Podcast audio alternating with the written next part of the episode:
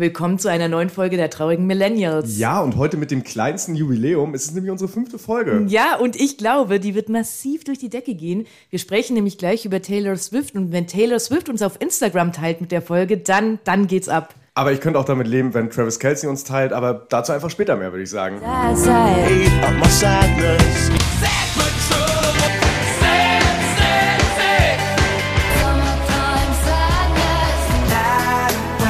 Heute am Mikro, immer am Mikro, bin ich, Isabella Kaldert. Mir gegenüber sitzt Daniel Ster, den die meisten, die äh, diesen Podcast hören, wahrscheinlich eher unter dem Namen Robby oder Robbers kennen. Ja, genau. Deine Online-Persönlichkeit. Meine Online-Persönlichkeit. Es Ja. freut mich wie immer hier zu sein mit dir. Ja, Ja, oder? Ist nett. Und was wir ja jetzt uns angewöhnt haben, ist, dass wir nochmal so ein Recap geben auf das, was, worüber wir gesprochen haben und was da passiert ist. wenn, was, wenn es was Neues gibt. Wenn es was Neues Genau. gibt. Und ich habe eine gute Nachricht mitgebracht. Der Writer Strike, das äh, Thema unseres ersten Podcastes, Ja.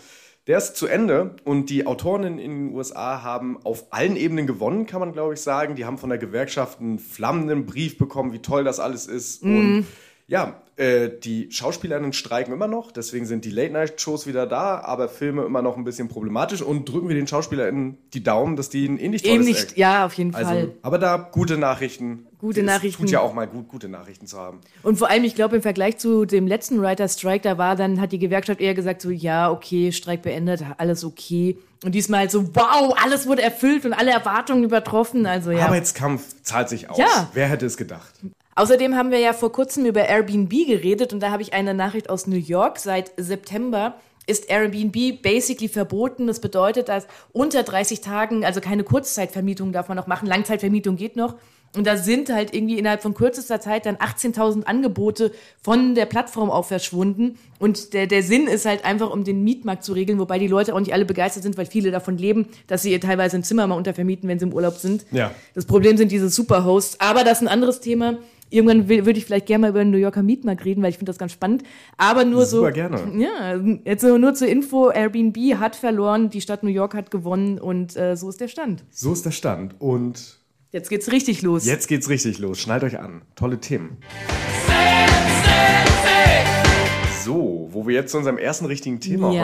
heute kommen, musst du mir nicht vielleicht was beichten, was du geteilt, gepostet hast online? Ja, ich weiß, man sollte ja manchmal gucken, welche politischen Inhalte man teilt oder nicht. Aber ich habe, ja, ich habe die FDP geteilt. Und Die FDP. Ja, ja. aber- Shocking. Ja, das ist so. Es war ja kürzlich Wahl in Hessen. Du, erinnere mich, Ja, erinnere mich nicht. ich möchte auch nicht dran denken. Und äh, Wahlkampf nimmt ja manchmal merkwürdige Züge an. Und es gibt einen Lokalpolitiker Politiker hier in Frankfurt, ja, der von der FDP, der heißt Yankee Pürsün und der hat ein Lied aufgenommen, sogar schon zum zweiten Mal. Ja, mit das, äh, dem zur Bürgermeisterwahl war das erste, ja, ich. Ne? äh, mit dem Parla Parlamentspoeten. Parlamentspony nennt sich der sehr authentische Rapper, Oh, der es ist, Sportsfreund. ist, der- dieses Lied ist so ultra peinlich. Aber deswegen ist es auch so ultra witzig leider. Und ich wusste eigentlich schon beim Posten, ich sollte es vielleicht nicht machen, aber ich musste dazu was machen, weil es ist einfach, es ist einfach ein witziges Lied, ey. Und, und damit ihr wisst, wie schlimm das ist, hier einmal ein Auszug aus dem Lied und es, es ist noch viel schlimmer, als ihr euch vorstellt. Ey, wer Ordnung in den AWO-Klüngel bringt, der kriegt doch locker Frankfurts Bahnhofsviertel hin. Hessen auf die Eins, wir sind frei. Skyline Lichter scheinen, bist? So, ja, jetzt sind wir alle auf dem gleichen Stand. Es ist ein großartiges Lied. Ey, dass die FDP nach diesem Song nicht hoch kann aus dem Landtag hier in Hessen geflogen ist, ist ein, das ist ein Skandal, wirklich. Ja, ja, ich weiß auch, also es ist ja in dem Fall zum Glück, es ist ja einfach nur ein bisschen witzig. Ich hätte es vielleicht nicht teilen sollen, aber ey, ganz ehrlich, dieses Lied, ey, der Parlamentspoet, der authentischste Rapper Frankfurt, sag ich mal. Ich, es ist vielleicht der, der Rapper, den wir mit der FDP verdienen. ja, Das ja, ja, das, das glaube ich passt ganz gut. Aber ähm, warum fragst du mich das jetzt? Warum muss ich das beichten? Weil wir in diesem Fall sehen, wie sowas witzig und absurd ein bisschen lächerlich sein kann, aber wir über politische Memes reden wollen und den Einfluss, den politische Memes haben auf Politik, auf Wahlen und uns auch überlegen wollen, was ist unser, wie, was haben wir damit zu tun? Wie viel, wie schuld sind wir? Und wir haben es gerade Ich gesehen. bin schuldig? Du, du bist schuld, dass die Nein. FDP nicht aus dem Landtag geflogen ist. Damit, mit der Schmach musst du jetzt leben. Das wird dich jetzt verfolgen. Ähm, und in dem Fall von Yankee Pürsün ist es ja wirklich einfach ein bisschen lächerlich. Äh, dass das ganz anders ausgehen kann, das sehen wir gerade in Italien. Denn du, wir alle haben es ja mit Sicherheit mitbekommen, dass es da eine neofaschistische Regierung, Regierung gibt unter Führung von Giorgia Meloni. Ja. Was aber, glaube ich, viele nicht wissen, Giorgia Melonis politische Karriere hat mit einem Song angefangen, mit einem Meme. Und einfach, damit ihr es nicht sucht und den Song nicht klickt, zeigen wir euch hier auch einen kurzen Ausschnitt, was den Song so besonders macht. Und danach reden wir drüber, Okay. würde ich vorschlagen. Giorgia, sono una donna, sono una madre, sono cristiana. Ja, also was man da hört, ist äh, sono una donna, sono una madre, sono cristiana, was wortwörtlich bedeutet, ich bin eine Frau, ich bin eine Mutter, ich bin Christin. Und das ist äh, Giorgia Meloni. Das ist Giorgia Meloni. Man muss bei dem Song jetzt ein bisschen weiter ausholen, weil es nicht ganz so einfach Do it. ist. Ja, der Song ist aus dem Jahr 2019. Mhm. Der ist im Oktober von einem unbekannten anonymen Techno-Duo, DJ-Duo, die ist aus der Nähe von Mailand. Die heißen, ähm, ich muss kurz gucken, Mem and Jay. Noch Mhm. Ja, nie nee, gehört. Man weiß auch keine nicht, Ahnung. wer dahinter steht. Und die sehen sich selbst als Teil der LGBTQI-Plus-Community an ähm, und haben diesen Song eigentlich aufgenommen, an, um sich lustig zu machen über Giorgia Meloni. Ehrlich gesagt, der Song geht ein bisschen gut rein. Zu gut, ne? Er ist, und genau das ist das Problem. Der Ja. Song ist zu gut. Der war in dem, der hat Stand heute 13 Millionen Aufrufe Ja. auf YouTube. Es gibt eine Reggaeton-Version von dem Song, weil sie die gleiche Rede nochmal auf Spanisch gehalten hat. Mhm. Es gibt auf Spotify zahlreiche Playlists, wo verschiedene Versionen, es gibt eine Singer-Songwriter-Version, es gibt alles Mögliche. ja, und Das- das, war ja so ein Clubhit dann, ne? der Song war der Clubhit des, des Winters 2019 Ja. 20 also der, der letzte Hit vor Corona in Italien. Ach ja, klar, klar, ja. Ähm, und der ist da durch die Decke gegangen. 2021 hat Giorgia Meloni dann ihre Autobiografie veröffentlicht unter dem Titel, Sono Giorgia. Genau. Sono una donna. ja genau, Ja. also dem, und sie sagt in der Einleitung dieser Autobiografie ganz explizit, dass sie diesen Song kennt und dass der ihr geholfen hat und dass das jetzt ihre Marke ist. Das heißt, dieser Song hat am Ende genau das Gegenteil gemacht. Und bevor wir jetzt... Du meinst also, er hat sie nicht kritisiert, sondern ihr vielleicht geholfen, ins Amt zu kommen? Er hat auf jeden Fall dazu geführt, dass sie harmloser wirkte. Ja. Ähm, und dann, dass wir es hier nicht mit jemandem zu tun haben, wie ja häufig getan wird, sie ist jetzt Eine Frau. Ja, sie ist jetzt eine Frau Ja. und sie ist gemäßigter, sondern äh, dass sie eine knallharte Faschistin ist. 1996 hat sie als äh, Aktivistin in der, in der rechten Jugendorganisation, wurde sie im französischen Fernsehen zu Mussolini gefragt und sie hat ge gesagt, wortwörtlich, ich denke, Mussolini war ein toller Politiker, alles, was er getan hat, hat er für Italien getan und wir hatten seit 50 Jahren keinen Politiker mehr wie ihn. Alter, ey. Also ich meine, sie ist ehrlich gewesen. Sie ist sie ist von ehrlich. Anfang an ehr- ja, Sie ist Die ehrlich. Leute wussten eigentlich, worauf sie sich einlassen. Ja, und man kann ja sagen, okay, Jugendsünde, ne? wer, Hm, ja. wer hat nicht einen faschistischen Diktator mit Ja, klar, machen wir alle so mit. Ja, ja. ähm, und jetzt, diesen Sommer kam raus, dass sie wollte, sie hat einem, dem Freund von ihrem Schwager, weil so Mhm. macht man das in faschistischen Regierungen, hat sie einen sehr lukrativen Staatsposten gegeben an, an so einer Firma, die sich um die Digitalisierung der Verwaltung in Italien kümmern Mhm. soll. Und dieser Typ hatte in den 90er Jahren einen Blog, der hieß Mussolini. Klar. Die Firma hinter Subtil. diesem subtil. Die Firma dahinter hieß äh, Mussolini Internet. Ah, hm, Und noch der erst- subtiler. noch subtiler. Der erste Blogpost ähm, war über den Sohn von Mussolini und wie tragisch der Of Tod course, ja, ja. war. Und der Typ ist jetzt also in dieser Position, für die er wahnsinnig unqualifiziert ist und schreibt als st- erste Strategie, schickt er quasi eine, also wortwörtlich eine Mussolini-Rede raus, wo einfach das Wort Faschismus durch den Wort, äh, durch das Wort des, der Firma ausgetauscht hat. Und selbst in Italien reicht das, um zurückzutreten. Also er ist weg, aber das heißt, sie, sie Er, umgibt er sich. hat aber er hat eine Mussolini-Rede Copy and Paste Ja, gemacht quasi. genau. Naja, gut. Und das heißt, die Leute, mit denen sich Giorgia Meloni heute umgibt, sind, sind keine gemäßigten, Nee. konservativen Mitte-Rechts, sondern es sind knallharte Neofaschisten Ja. immer noch. Und dieser Song, ich habe jetzt ein Interview äh, mit, den, mit dem DJ-Duo gelesen für, für die Folge. Ähm, Diepel sei Dank konnte ich es übersetzen. Hm.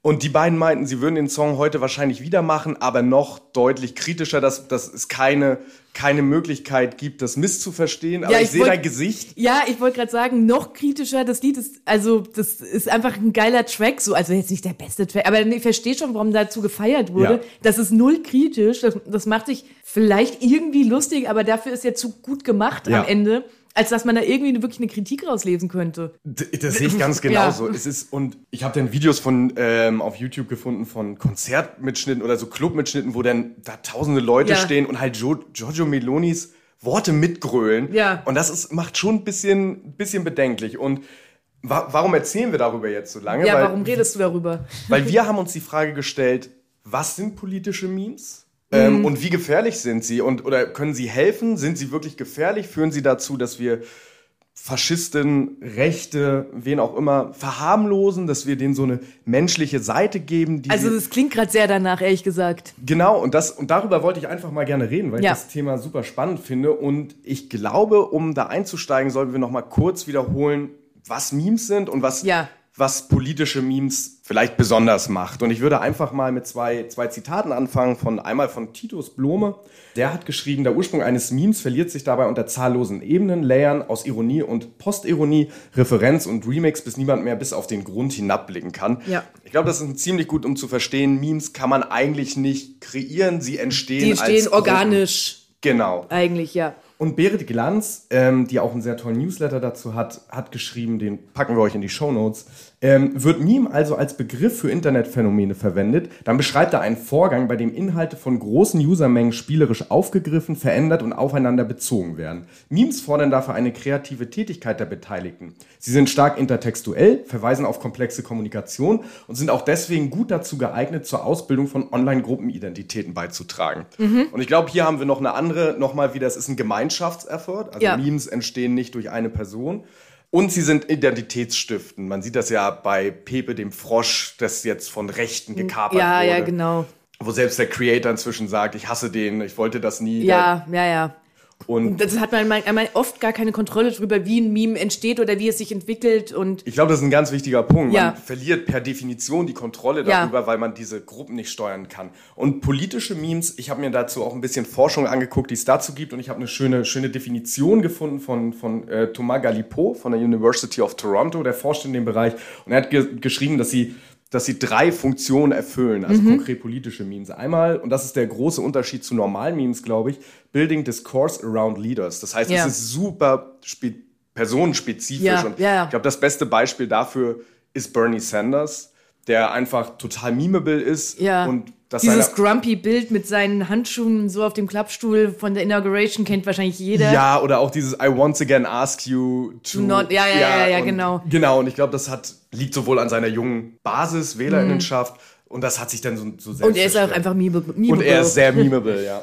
Zweitens ist dann Forming a Common Identity, was wir schon gehört haben. Und das dritte ist Influencing Political Opinions. Ich glaube, das ist ein guter, wichtiger Punkt, genau, und ich glaube, diese, dieser erste und dritte Punkt, die sind, die sind super entscheidend. Und wenn wir über politische Memes sprechen. wenn wir über politische Memes Ja. reden und ähm, wie problematisch sie sind. Und ein, best, ein, sehr gutes Beispiel dafür ist vielleicht das Beste noch vor dem Meloni-Track ist, glaube ich, Dark Brandon. Und da hast du ja einen super tollen Text geschrieben, den wir euch auch in die Shownotes packen. Genau, also ich, ich erkläre das jetzt nur ganz knapp.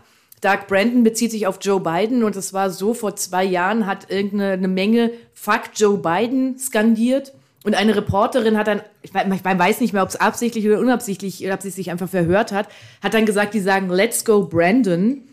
Und dieser Slogan wurde dann von den Republikanern aufgegriffen, um, um Biden zu dissen, was wirklich der, oh Gott, das ist echt kein Diss, ey. Ja, das ist, dem, dem haben wir es richtig gezeigt. Es ist wirklich, die sind quasi, haben Fuck Joe Biden statt Fuck Joe Biden Let's Go Brandon genommen, haben dann gesagt so, wow, jetzt aber, jetzt richtig krass. Es ist, naja. Und dann ist aber ganz spannend in diesem Fall, die Demokraten haben das wieder umgedeutet als Dark Brandon. Und das äh, Dark Brandon, dann haben sie quasi Biden mit so coolen Laseraugen gezeigt oder irgendwie halt jünger, cooler einfach als er ist. Irgendwie so ein bisschen so wie so ein Superheld oder so. Und das ist irgendwie ein ganz spannendes Phänomen, weil wir ja gerade beschrieben haben, dass Memes eigentlich eher so, ich sag mal so Grassroots-mäßig Ja. entstehen, dass eben aus der Community heraus und nicht gesteuert werden kann. Und in dem Fall war es aber anders. Dann haben quasi die andere politische Partei, die Opposition, hat dann gesteuert, ein Meme genommen das um, umgedeutet und reclaimed. Und das ist irgendwie auch ganz spannend. Das hat relativ gut funktioniert. Ich glaube auch, also gerade als, als Joe Biden seine Kandidatur für 2024 bekannt gegeben hat, da war auf der Startseite de, der Biden-Campaign, war ein Dark Brandon-Meme. ja, also das ist immer noch nicht tot, ja, Doug Brandon. Und ich glaube, das ist, wie wir ja gehört haben, eigentlich kann man das nicht planen, weil man es nicht steuern kann. Aber die Demokraten sind sich ja anscheinend sehr sicher, dass es einen positiven Effekt für Biden hat, weil ansonsten würden sie die, die, Ja. Gaul nicht so weiter reiten. Ja, klar, aber ich meine, der sieht ja auch so ein bisschen superheldenmäßig da aus oder irgendwie halt cool. Ja, und er, irgendwie interessant und wenn man bei Joe Biden lange jetzt was, dass er nicht interessant ist. Ja, das war eigentlich so. das ist und er hat, ein, ja. und äh, es gibt ja noch ein anderes Beispiel aus dem spanischen Wahlkampf gerade, wo, wo Ja, ziemlich genau. genau das Gleiche passiert ist. Ne? Also das irgendwie im kleineren Format, aber Pedro Sanchez, der Regierungspräsident, wurde dann oft so als Perro Sanchez bezeichnet. Also irgendwie Sanchez halt ein bisschen anders geschrieben mit X und Perro heißt Hund, also so quasi der Hund Sanchez oder wie auch immer. Und er hat es dann aber selbst so auch ein bisschen reclaimed und hat dann selbst mal ein Bild von sich mit Hund veröffentlicht und dazu Perro Sanchez geschrieben und so. Also das ist jetzt nicht so groß wie Doug Brandon, aber Ja. auch wieder das, wo jemand, der, wenn man so ein bisschen Humor hat und ein bisschen weiß, wie PR funktioniert, kann man Memes auch reclaimen. Ja, und ich glaube, was wir daran sehen, ist, dass es einmal, es gibt zwei Arten von diesen politischen Memes. Es gibt einmal die, diese Bernie Sanders Memes, die Ja. einfach organisch entstehen. Ähm, da erinnere ich mich auch an diese Angela Merkel-Fotos mit diesen Papageien Ja, damals. das war ein Tweet, der von dir ganz gut lief, ne? Da hast du das. Ah, ja, ja, Ja. ja, wollte ich noch mal kurz erwähnen. ja, das ist Ja, Angela Merkel ist generell sehr memeable und Ja. da möchte ich gerade noch sagen, Olaf Scholz ist es nicht wirklich. Also Oh. manchmal schon, aber der hat ja vor ein paar Monaten, also da hat er ja irgendwie eine, hat er so eine Piratenaugenklappe quasi Ja, getragen. Und hat dann auf Twitter auch gesagt, so, haha, bin gespannt, was für Memes ihr macht. Ja. Und das war so ein bisschen was war, aber irgendwie nach spätestens 24 Stunden war das auch wieder gestorben. Und ich glaube, das, das zeigt halt, dass man das nicht so wirklich beeinflussen oder forcieren kann, Ja. sondern das muss irgendwie von, von den Leuten heraus eigentlich entstehen. Und das ist dann genau diese zweite Art von politischen Meme, wo wirklich Leute explizit versuchen zu sagen, okay, wir, wir kreieren diese Bilder. Und ich glaube, wer da sehr, sehr gut drin ist, ist Emmanuel Macron, der, glaube ich, einfach so viele Bilder von sich produziert, die alle so eine sehr spezielle Ästhetik haben. Ja. Ich weiß so, wie er da erschöpft in seinem Hoodie im, im Elysée sitzt Ja. und dann sitzt er mal mit offenem Hemd Ja. irgendwo. Und der schmeißt so viele Bilder auf einen, dass da natürlich dann fünf hängen bleiben, die dann weltweit vermemt werden. Ja, wo ja, er, ja. Jetzt kommen wir rein als, als Chronically Online-Person, oh Gott, ja. weil ich bin, Emmanuel Macron habe ich sowas von tot gemimt. Äh, ja. Ich weiß, den magst du irgendwie. Auf äh, eine Art. ach, ich finde ihn interessant. Ja. Ist, äh, seine Politik ist natürlich wahnsinnig Äh, ja. problematisch und der ist neoliberal at its worst. Äh, als gäbe es was Gutes daran, aber du Ja. weißt, was ich meine. Aber und ähm, wir tragen natürlich dazu bei, dass diese Leute genau das bekommen, was sie ja wollen. Gratis Publicity, diese, sie wirken irgendwie nahbar. Nahbar, ja, ja, ja. Auf einmal, oh Gott, der ist auch erschöpft, wenn er hunderten, nee, Millionen Leuten die Rente streicht, dann fällt ihm das schwer. Ja, ach, Und- der Arme. ja, und, und Meloni sieht, was passieren kann. Die hat das halt richtig geclaimt und gesagt, hey, das ist halt die komplett witzige Tante aus dem Video. entpolitisiert. Mir fällt da noch ein anderes Beispiel ein. Also ich bin zum Glück, kriege ich auf TikTok keine AfD-Sachen reingespielt. Aber da war auf jeden Fall, habe ich mitbekommen, sowas, dass irgendwie Weidel hat irgendwas über einen Schnitzel, wo ist mein Schnitzel oder mein Schnitzel wurde genommen. Äh, Irgendwie sowas, was hat Ja, es ging, es ging darum, äh, die wollen mir mein, meine Bratwurst wegnehmen, die wollen mir mein Schnitzel wegnehmen, aber gegen die Grünen natürlich. Ja, aber ich lasse ja. mir mein Schnitzel nicht wegnehmen. Also wirklich so typischer Populismus. Und da, wenn ich das jetzt so höre in der Repetition, dann klingt das auch wie ein bisschen wie Son una donna. Ja, ja. Also, ne? Naja, auf jeden Fall ähm, kann man auf TikTok ja stitchen. Das heißt, man nimmt ein altes äh, äh, Originalvideo und reagiert dann mit einem eigenen Video drauf. Und dann haben halt viele irgendwie so Witze mit dem Schnitzel gemacht und so. Und das ist halt natürlich ein Problem, weil dann wird das auch wieder komplett entpolitisiert und wieder dieses Wort nahbarer, sie wird irgendwie Ja. nahbarer. Und man guckt dann gar nicht mehr drauf, was für Fascho-Politik sie macht oder machen will. Ja. Sondern es ist halt irgendwie so witzig mit dem Schnitzel, haha, vielleicht auch ein bisschen relatable und, äh, und ich glaube, deswegen kommt die AfD, weil die AfD, glaube ich, TikTok ganz gut verstanden hat, kommt bei der jüngeren Generation jetzt auch gar nicht so schlecht an. Ja, ich glaube, leider Populismus funktioniert sehr gut auf TikTok, weil Ja, natürlich ja. kurze, einfache Wahrheiten, die stark emotionalisieren, funktionieren auf der Plattform. Ja. Und ganz interessant, der offizielle AfD-Account auf TikTok ist gesperrt. Ähm, und die sind da trotzdem so erfolgreich. Und Ja, weil alle anderen es halt, da- alle anderen UserInnen das halt dann weitertragen, Genau, sozusagen. und was ne? die inzwischen machen, und das ist eigentlich für eine andere, aber die, viele von den Leuten, die bei der AfD sind, die haben das gar nicht mehr in ihrem Profil. Das heißt, da sind dann Bundestags-, Landtagsabgeordnete, die teilweise zehntausende FollowerInnen haben. und da die, steht gar nicht, so, bei welcher Partei die sind. das steht einfach Ja. gar nicht. Da stehen halt diese Parolen und dann, wenn du auf den Link gehst, dann siehst du, okay, Ja, das ist, ja, aber du siehst es nicht sofort, Auf wenn du einfach nur Blick, einmal guckst, ja, dass du überhaupt mit einem Politiker zu tun hast. Und ich glaube, ich habe mich dann, ich habe mir dann auch nochmal den Stand der Forschung dazu angeguckt. Mhm. Weil mich interessiert ja immer, was, das sind ja alles so viele gefühlte Wahrheiten Ja. und haben, wie ist der Einfluss von politischen Memes auf Wahlen und so weiter. Und es gibt eine Studie, die verlinke ich euch auch von dem vorher schon zitierten Forscher von der University of Toronto. Der hat das versucht über Facebook, hat da so selbst quasi Gruppen erstellt, mehr oder weniger, also so nach wissenschaftlichen Standards, hat den dann ähm, mit, mit politischen Memes gespielt, bespielt über drei Monate. Hat dann geguckt, verändert sich die politische Einstellung von denen und der sagt im Prinzip, nee, da finden wir keinen Effekt. Das Okay. heißt jetzt natürlich nicht, dass es keinen keinen Effekt gibt, aber Hm. es ist super, super schwierig, solche Effekte zu messen. Zu messen, ja, ja, ja. Und ich kenne eine andere Arbeit, die beschäftigt sich über den Brexit und Donald Trump. Und Mhm. da geht's auf Twitter. Hat Twitter dazu beigetragen, diese Wahlentscheidung zu verändern? Und die sind, die haben sich Millionen Tweets aus der Zeit angeguckt, Mhm. haben sich geguckt, wie viele Bots haben da gepostet, haben herausgefunden, dass die Bots vor allen Dingen die Rechten unterstützen. Das heißt, Donald Trump und die Leave Campaign wurden krass von mehr Bots unterstützt als die andere Seite. Und die kommt zu dem Schluss, okay, es gibt, es gibt wohl eine gewisse Anzahl Prozentpunkte, zwei, drei Prozentpunkte Shift hin zu Trump und zum Leave. Äh, und bei so eng wie die Wahlen waren, kann das wahlentscheidend sein. Aber das sind so kleine Werte, dass man da vorsichtig sein muss. Aber ist mein Learning dann, dass ich das Georgia Meloni-Lied dann doch teilen kann? Ich glaube, nein, ich glaube, Okay. ist, ich glaube wir wissen es nicht. Ich glaube, wir Okay. wissen es noch nicht und wir brauchen eigentlich mehr Forschung, die versucht, das Ja, mhm. zu quantifizieren. Und da, ähm, als bräuchte ich noch einen Grund, um Elon Musk Ach, zu hassen, ja. dass unsere, unsere, also ich wollte in meiner Forschung auch mit Twitter-Daten arbeiten, Mhm. ähm, was jetzt nicht mehr geht. Einmal, weil die Daten nicht mehr kostenlos verfügbar sind, Mhm. was sie früher waren, sondern die kosten Schweinegeld. Und zum anderen ist die Plattform so nach rechts gegangen, dass sie kein repräsentativer Abbild der Gesellschaft Ja, mehr. ja, ja, total. So, danke, Elon. ja, ja. Und ja, wa- was ist unser Takeaway?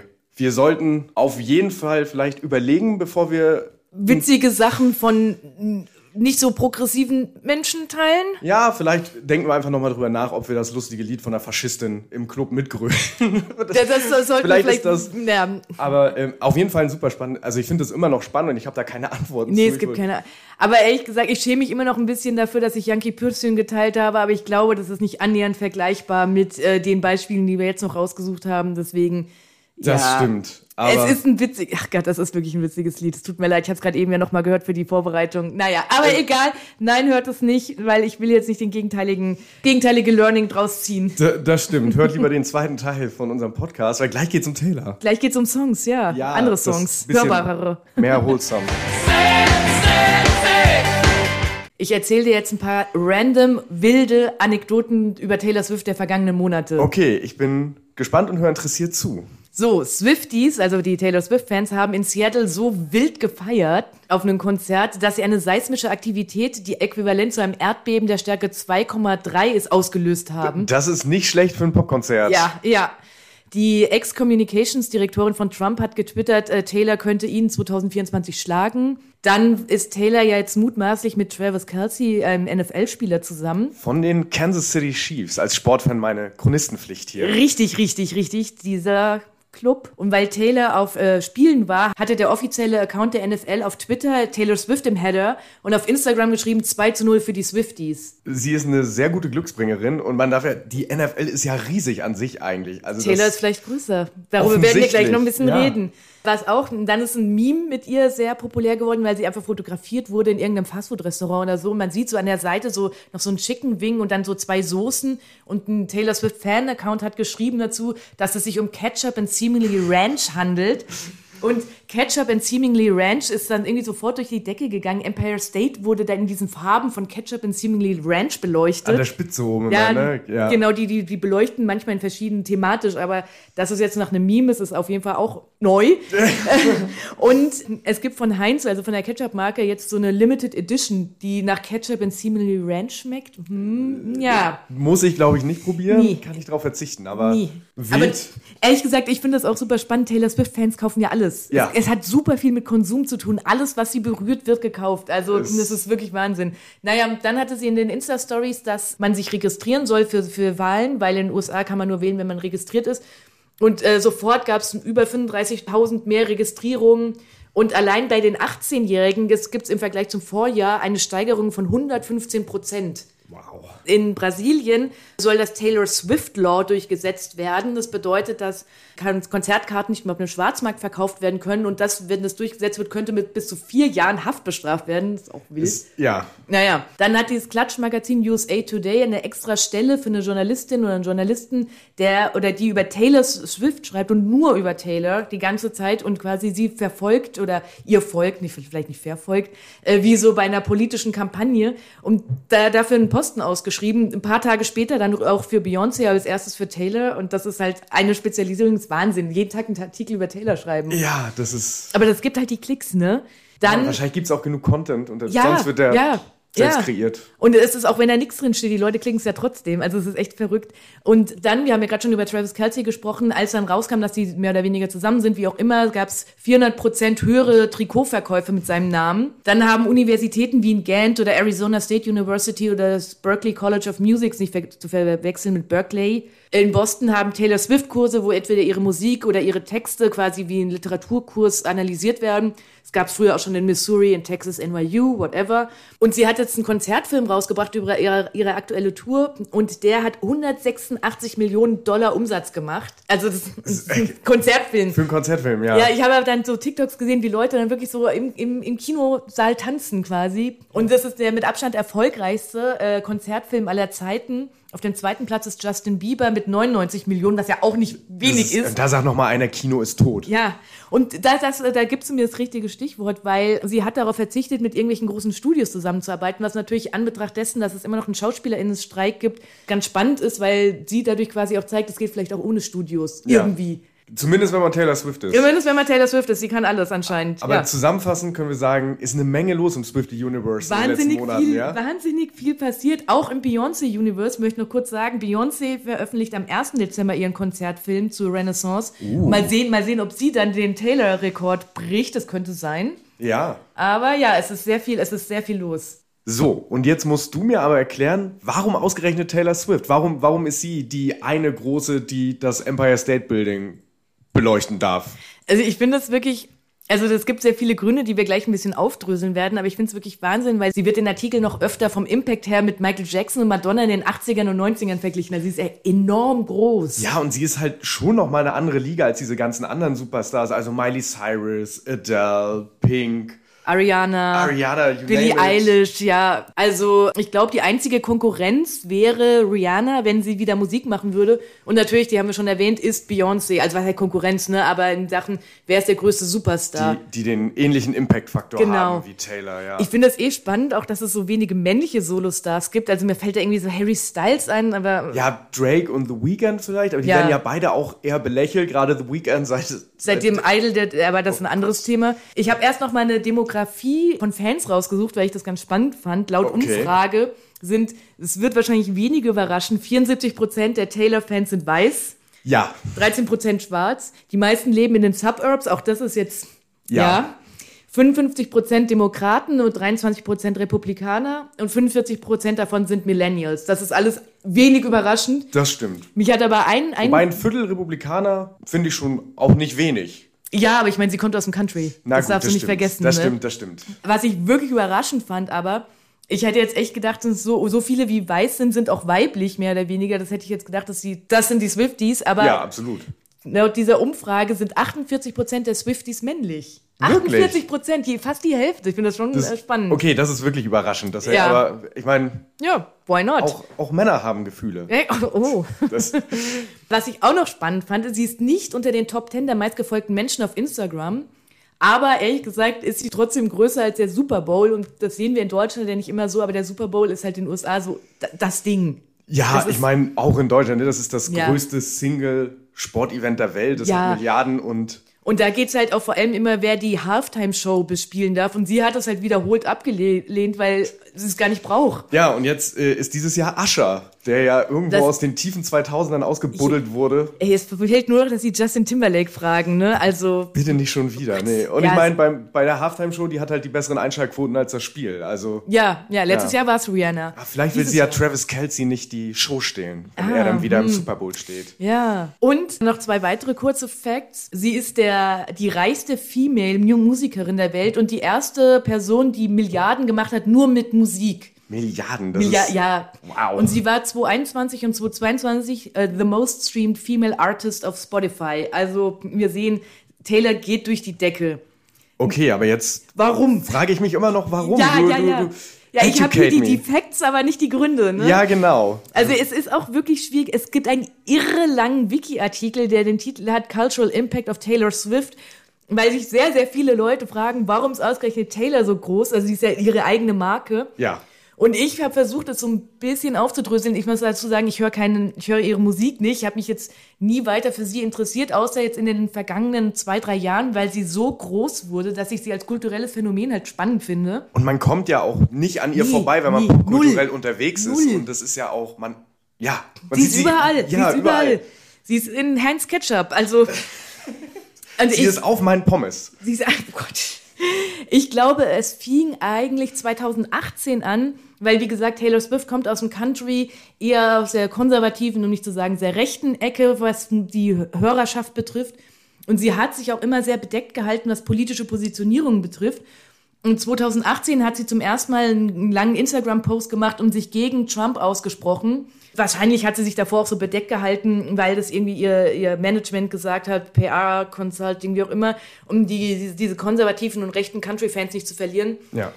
Für mich in meiner Wahrnehmung ist Taylor erst Anfang 2020 wirklich gerückt, rückt, weil ich die Netflix-Doku Miss Americana von ihr, von ihr über sie gesehen habe, einfach aus Interesse. Und da spricht sie auch darüber, wie, wie wichtig es ist, sich endlich politisch äußern zu können. Und ich glaube, das hat was äh, verändert in der Wahrnehmung halt. Und gleichzeitig ist sie aber immer noch dieses All-American Girl, was natürlich in den USA dann sehr gut rezipiert wird, also dass sie irgendwie eine sehr sehr weiß, sehr hübsch, sehr nahbar, sehr down to earth wirkt, obwohl sie so, Ja. obwohl sie so groß ist.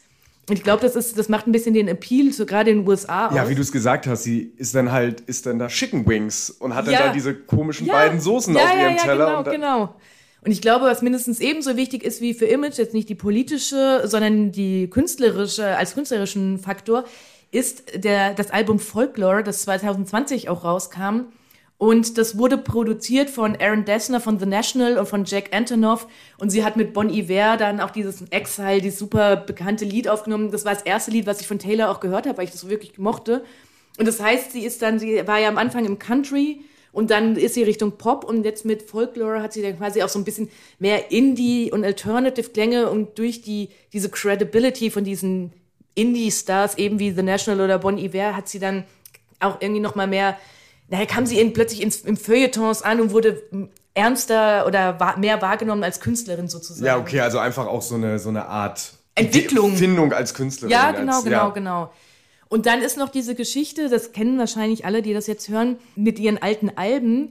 Sie hat 2019 die Rechte an ihren ersten sechs Alben verloren. Und das bedeutet quasi, du hast die, du hast noch die Musik und das Songwriting und so gehört dir noch, aber die Aufnahme an sich, das hat sie verloren. Das wurde von einem Typen namens Scooter Brown gekauft. Und dann gab es irgendwie einen Prozess und sie hat versucht, die Rechte zurückzukriegen und so weiter.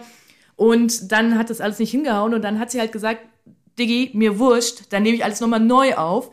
Und das hätte richtig in die Hose gehen können, aber das hat so, so, so, so, so gut funktioniert und das ist ein Machtkampf, den sie gewonnen hat und super gute PR auch. Also, Ja. Und das war so ihr Make- oder Break-Moment, wo Ja, so, ja, ja, sich genau. entschieden hat, hätte sie das verloren, dann würden wir wahrscheinlich heute nicht über sie sprechen. Ja, also auf jeden Fall, das ist, ja, ja, das hat, und dadurch, dass sie es gewonnen hat und vor allem alle Leute sagen, dass diese Neuaufnahmen nochmal viel besser sind, weil sie es stimmlich weiterentwickelt hat und so. Ja. Also es ist ein maximaler Win. Jedes von diesen Alben, wenn sie es neu raushaut, bricht alle Rekorde. Und wie gesagt, PR-technisch ist auch so gut, weil das auch irgendwie so dieses Female Empowerment und sich durchsetzen durch die Musik in der, dieser Musikindustrie und so. Und ist ja dann auch wahrscheinlich eine der ersten von diesen großen Megastars, die auch größer als die Musikindustrie, das Musikbusiness Ja, ja. vielleicht auch so ein Symptom für den Bedeutungsverlust von Studios, weil ich könnte mir das in den 80er, 90er bei Madonna nicht vorstellen, Ja. dass sie dann mit Universal oder so so ein Ja, das ging halt auch gar nicht wahrscheinlich so. Aber ja, aber also, super spannend, ja, total. Es ist echt Wahnsinn und ich glaube, ehrlich gesagt, ein bestimmtes Lied hat auch noch so einen weiteren Hype ausgelöst, nämlich das Jake Gyllenhaal-Lied. Also man weiß natürlich nicht, über wen es ist, aber mhm. Und zwar All Too Well, das gibt ja jetzt so eine 10-Minuten-Version. Ich, ich habe einmal in die alte Version reingehört und fand es super langweilig. Aber diese 10-Minuten-Version finde ich richtig gut, so äh, musikalisch und, und vom, von, vom Songwriting, von der ganzen Komposition. Und äh, das ist ja so krass durch die Decke gegangen auch.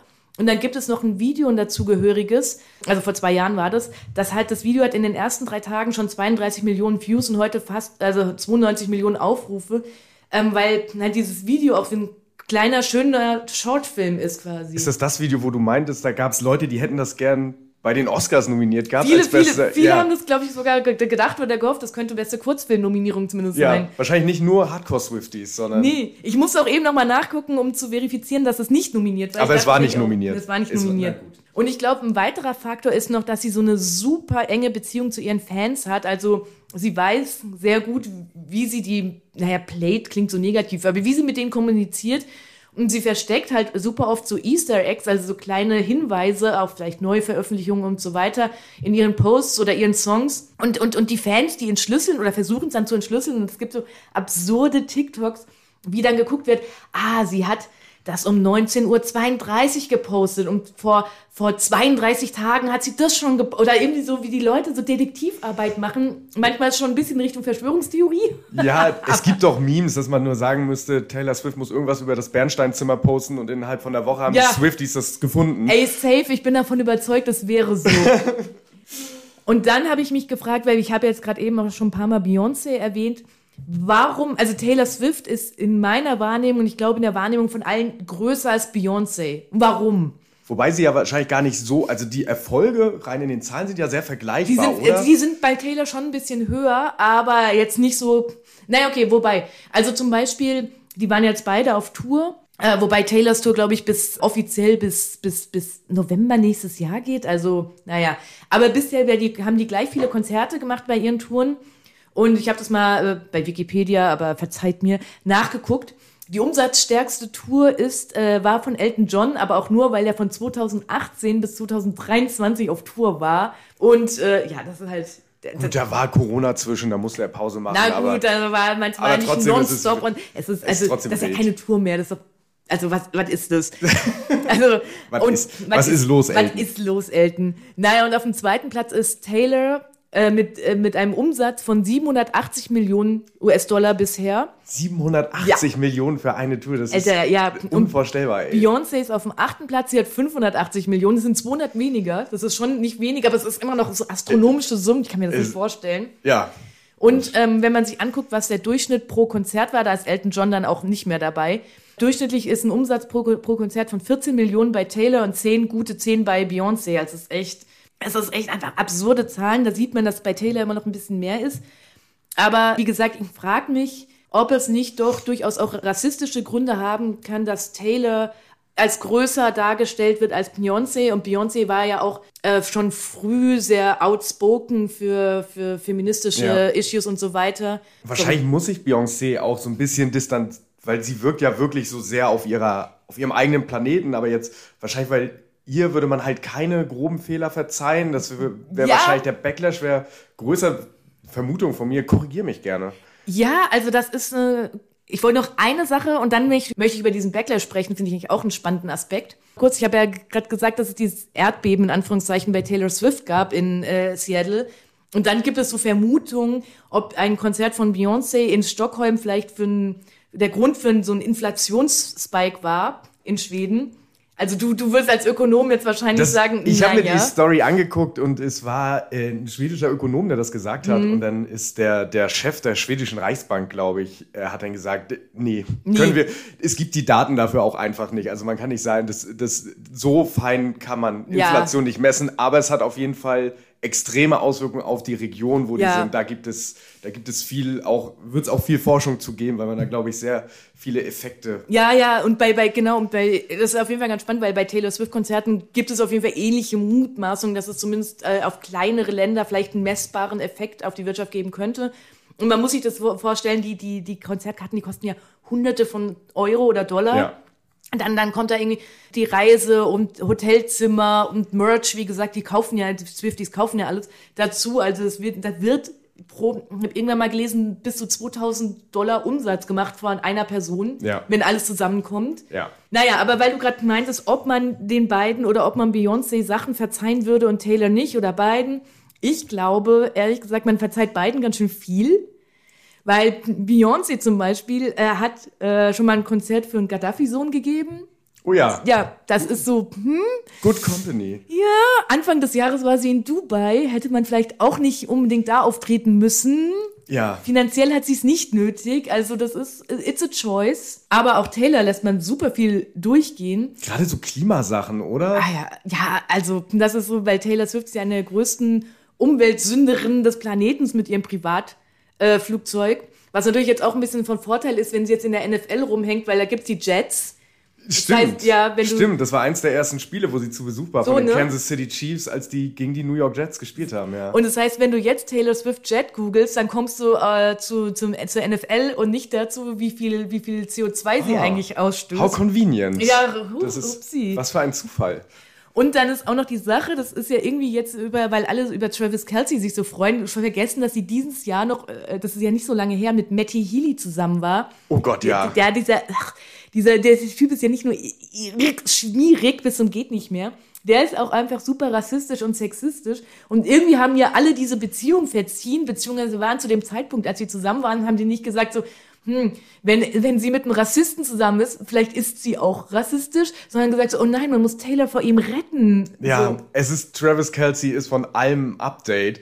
Es gibt so eine schöne Anekdote mit seinem Bruder, der spielt auch in der NFL und die ganzen Swifties, die ja jetzt neu sich für das Spiel interessieren, den haben, die kennen sich halt mit Football vielleicht nicht so aus und dann haben die beiden in einem Podcast ganz geduldig Fragen beantwortet, die Regeln erklärt und gesagt, ja, ist doch toll, wenn wir neue Fans haben Ja. und nicht so von oben herab, sondern gesagt, ja komm, Ja. ihr interessiert euch für unser Spiel, dann versuchen wir es euch zu erklären. Sehr, der, der Ja, ist sehr, sehr er, sweet. Er wirkt richtig sweet und was im Vergleich zu diesem Ekel Matty Healy, also ja, Ja. naja. Also wie gesagt, Taylor kann ihr Image sehr gut kuratieren, die hat es sehr gut im Griff.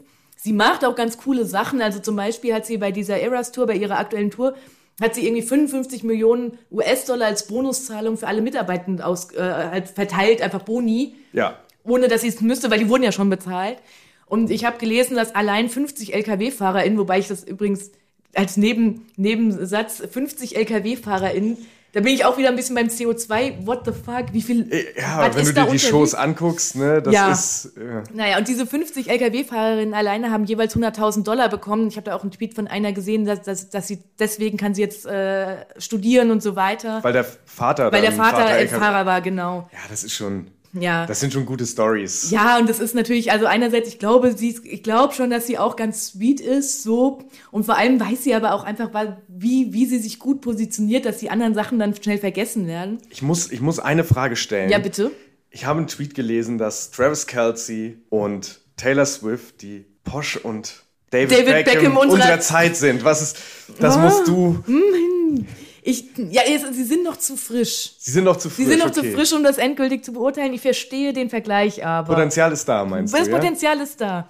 Und jetzt fragen wir uns natürlich, wie geht's weiter? Also zumindest im Moment ist sie immer noch auf dem mega Höhenflug. Sie hat jetzt die Taylors äh, Version von 1989, äh, 1989, von dem Album veröffentlicht. Das, soweit ich weiß, wie gesagt, ich kenne mich eigentlich in Taylor Swift Lore gar nicht so aus. äh, Das erste Album war, wo sie quasi vom Country zum Pop rüber ist. Das war, wurde jetzt am 27. Oktober veröffentlicht und Spotify hat dann gesagt, sie ist halt die meistgestreamte Künstlerin an einem Tag in der Geschichte von Spotify gewesen. Gibt und es noch Rekorde, die sie brechen kann? Sie bricht ihre eigenen Rekorde einfach. viel, es ist ne? wirklich Wahnsinn. Und das Album ist auch das meistgestreamte Album von Spotify an einem einzigen Tag im Jahr 2023. Also Natürlich. die einzige Person, die Taylor Swift ein, einholen kann, ist Taylor Ist- ist Swift. Taylor ne? Swift, ja. Es ist wirklich so. Also ich kann mir vorstellen, wenn Rihanna irgendwann mal wieder Musik machen würde, das könnte dann irgendwie nochmal spannend werden. Aber ich glaube, Beyoncé ist halt echt Platz Ja. zwei, so vom Umsatz und von der Wahrnehmung. Also irgendwann muss ja, der Spike erreicht sein, aber ich, ich sehe das erstmal nicht, ne? Ja, ist, ich habe auch nicht das Gefühl, dass Taylor Swift jetzt nächstes Jahr verschwindet. Nee. Nee. Ähm, aber ja, das, und ich, was ich auch sehr, wo ich sehr neugierig drauf bin, wie es retrospektiv dann wird. Also wie man in 10, 15 Jahren So über wie die man heute über Madonna oder Michael Jackson und Ja, genau, wie man genau, dann und über dann- Taylor Swift dann, dann nachdenken wird. Ja, genau. Und Ja. das ist äh, ja auf jeden Fall spannend. Aber ich, ich verstehe deutlich besser jetzt, warum Taylor Swift Ja. so der große Ich Superstar glaube, ist. so 100% beantworten kann man das auch einfach Nee. nicht. Ich glaube, es Nee. gibt auch irgendwelche Effekte, die sich so krass verselbstständigen, dann ist das einfach so, weil alle hören. Ja, wenn man es planen könnte und erklären könnte, dann Ja. würde man es wiederholen. Richtig. Aber also, aber das sind so mehr oder weniger die Gründe, äh, warum Taylor Swift der Superstar unserer Zeit ist. ja, bist du jetzt auch Swifty? Nee. Nee. Aber ich mag, ich mag ein paar, also ich, ich mag ein paar Lieder von ihr, aber ich bin, nee. Ich, nee, ich, aber ich folge ihr jetzt seit der Recherche auf Instagram, weil ich sie ja ganz spannend finde. Na guck. Immerhin. Immerhin. Vielleicht Okay. schafft sie es dann irgendwann mal unter die Top 10 der meistgefolgten Menschen auf Instagram zu kommen. Das ist jetzt, äh, wenn sie uns retweetet, bestimmt. Ja, ja, ja, Wenn sie genau. uns teilt. Wenn sie uns Say Und jetzt wieder zu unserer Lieblingskategorie. Wir werden nicht müde, das zu betonen. TMI, wo wir beide euch Dinge empfehlen, die uns gefallen haben, die wir toll finden. Und ich steige heute mal mit einem Tweet ein, den ich vor einiger Zeit gelesen habe. Und der ging so, der hieß nämlich Jemima Kirk's Q&A, also Question and Answers, are my Super Bowl. Und worauf sich die Person bezieht, ist die Schauspielerin Jemima Kirks Instagram-Page. Und Jemima Kirk kennt ihr noch aus unserer Girls-Folge. Sie war eine der, der vier Hauptdarstellerinnen dort. Und die ist ein sehr spezieller Mensch. Und sie hat ab und zu auf, auf Instagram, kann man ihr halt Fragen stellen und sie gibt Antworten. Und eine dieser Fragen war zum Beispiel, How can I deal with guilt feelings? Also wie kann ich mit meiner Schuld umgehen? Und ihre, ihr Rat war, ähm, find someone else to blame. Super relatable. Dann wurde sie gefragt, wie kann ich mit 30 äh, Freund, neue Freundschaften schließen? Da war ihr Rat, schrei einfach so lange, bis der Nachbar an der Tür klopft. Und wenn du ihm aufmachst, dann sagst du ihm, ja, ich habe die Schreie auch gehört, merkwürdig, ne? Willst du nicht reinkommen? Und wir, wir reden drüber. Und so findest du neue Freunde. Und die Instagram-Page von ihr ist einfach wirklich super lustig. Sie macht alle paar Monate mal so ein QA. Und wenn das wieder der Fall ist, dann hänge ich am Handy und warte drauf, was sie in ihren Stories teilt. Und ja, folgt Jemima Kirk auf Instagram. Link ist in den Show Notes und sie ist mein Happy Place im Internet gerade, würde ich sagen. Genau, viel Spaß. Ich empfehle euch heute eine Doku, die ich wirklich unglaublich beeindruckend fand. Die gibt es jetzt bei mehreren Anbietern zu leihen. Die ist leider nicht in der Flatrate enthalten bisher. Aber ey, es lohnt sich wirklich, diese paar Euro auszugeben. Und die Doku heißt All the Beauty and the Bloodshed. Also all die Schönheit und das Blutvergießen. Ich finde den Titel auch schon wirklich wahnsinnig gut. Und die Doku ist von der New Yorker Fotografin Nan Golden, die eh schon eine super interessante, ein super interessantes Leben hat. Und auch ihre Werke sind toll, aber es geht in dem Fall nicht um ihre Fotografien und ihre Arbeit, sondern sie war, wie viele in den USA, von Oxy, das ist ein Opiat, abhängig und in der Doku geht es dann hauptsächlich um ihre Proteste gegen die Familie Sackler, die primär für diese aktuelle Drogenkrise in den USA verantwortlich ist. Dann geht es außerdem noch um den Suizid ihrer Schwester, als sie ein Teenager war und um die AIDS-Krise in den 80ern. Und da tritt unter anderem auch der Künstler David Wojnarowicz auf, der selbst an AIDS gestorben ist vor 31 Jahren. Und da, zudem habe ich mal einen längeren Artikel geschrieben, für den ich mit Weggefährten über ihn gesprochen habe. Und genau, das ist einfach alles, also er ist beeindruckend, sie ist beeindruckend, diese ganze Doku ist beeindruckend, weil die einfach auch so, so erschütternd, erschütternd und intens ist und erzählerisch wirklich brillant gemacht. Also All the Beauty and the Bloodshed unbedingt, unbedingt gucken. Wirklich beste Doku des Jahres. Alrighty, das war's mit unserer kleinen Jubiläumsfolge. Und wir freuen uns immer, wenn ihr uns bewertet oder weiterempfiehlt, wenn euch die Folge gefallen hat natürlich.